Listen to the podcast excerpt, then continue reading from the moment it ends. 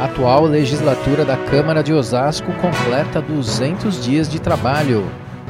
Escola do Parlamento de Osasco faz balanço dos cursos de capacitação de servidores. Vereadora vai propor criação de comissão parlamentar para povos tradicionais.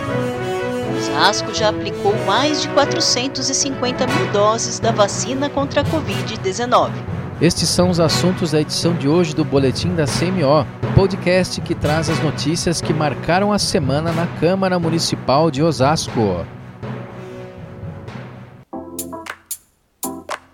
Olá pessoal, tudo bem? Nós somos os repórteres da Câmara de Osasco, Daniele Simões e Maurício Viel. A edição desta semana do nosso podcast começa com o trabalho da Escola do Parlamento da Câmara Municipal de Osasco. Exatamente, ela promoveu para os servidores da casa mais uma edição do curso de capacitação na área de técnicas legislativas. O diretor da Escola do Parlamento, professor Marcos Arruda, destacou a importância do programa de capacitação para a melhoria dos serviços prestados aos cidadãos. Com certeza, a Câmara, tendo os funcionários capacitados, a cidade cresce, a população tem uma qualidade de vida melhor através das leis que são aqui formuladas. E agora a gente muda de assunto para falar sobre representatividade dos povos tradicionais. Sim, para quem não sabe o que significa a expressão povos tradicionais, a gente se refere aos povos que já estavam aqui no Brasil antes da formação da República, como os indígenas e os quilombolas, ou seja, aqueles que se originaram a partir das tribos indígenas e comunidades quilombolas. Certo, e a gente não pode esquecer que Osasco é berço de muitas comunidades tradicionais, como os povos indígenas. Fórum dos Povos Tradicionais de Osasco e Região é um coletivo que reúne representantes desses povos. Este fórum esteve aqui na Câmara durante a semana para conversar com a vereadora Juliana da Voz e pedir a criação de políticas públicas. A vereadora revelou que vai propor a criação de uma frente parlamentar ampla aqui na casa para tratar de questões relacionadas aos povos tradicionais nós recebemos um pedido do Fórum dos Povos Tradicionais de Osasco e região para fazer um bate-papo para eles trazerem a demanda para nossa mandata. Agora a gente fala sobre o trabalho institucional da Câmara de Osasco, já que a atual legislatura, que é a 15ª da história do Legislativo, completou nesta semana 200 dias de atuação. Pois é, Maurício, os vereadores dessa legislatura encontraram um cenário desafiador por causa da pandemia de Covid-19 e precisaram adaptar a forma de trabalhar. Exato, a criação de novos canais de comunicação, como o gabinete virtual, foi fundamental para o trabalho durante a pandemia, principalmente para que a Câmara estivesse próxima dos cidadãos e os serviços não parassem. O vice-presidente da casa, vereador Josias da Juco, tem mais detalhes.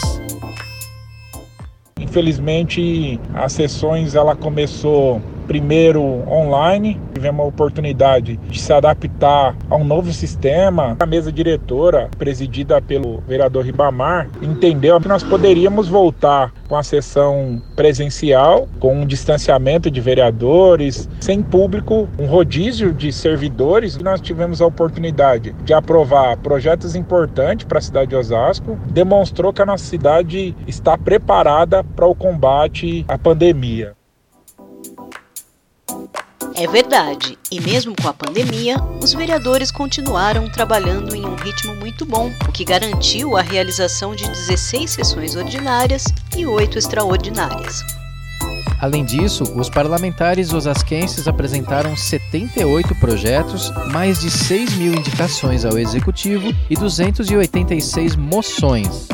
É isso aí, a pandemia não atrapalhou os trabalhos da Câmara, muito pelo contrário. Estimulou a criação de novas formas de trabalhar e de estar perto da população e manteve um bom ritmo na produtividade de todos os agentes públicos. Estão todos de parabéns. E antes de a gente encerrar o episódio desta semana, vamos trazer mais boas notícias sobre a vacinação contra a Covid-19 em Osasco. Sim, Osasco continua vacinando a população em um ritmo muito bom.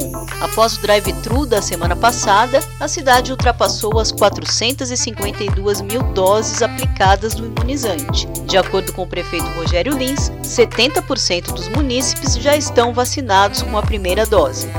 Ao longo desta semana, a Secretaria de Saúde incrementou o trabalho de imunização com dois megapostos para atender o público de 30 anos ou mais sem comorbidades. Eles funcionaram na Cidade das Flores e no Jardim Rochidale. Além disso, a aplicação dos imunizantes continuou nas 34 unidades básicas de saúde e nos dois centros de atenção ao idoso, possibilitando a vacinação da população que está na casa dos 30 anos. Muito bom, e neste sábado, dia 24, o trabalho vai ser ampliado com drive-thru no estacionamento da Prefeitura, das 9 da manhã às 4 da tarde. A faixa etária atendida será a partir dos 29 anos e os cidadãos precisam fazer o agendamento na Central 156 da Prefeitura. Muito bem, pessoal, a gente termina o episódio de hoje com ótimas notícias e a certeza de que vamos vencer a luta contra a Covid-19. O boletim da CMO fica por aqui. Esta é uma produção da Divisão de Comunicação Social da Câmara Municipal de Osasco. Redação, produção e edição: Anderson Cavalheiro, Daniele Simões e Maurício Viel. Direção-geral: Meire Borges.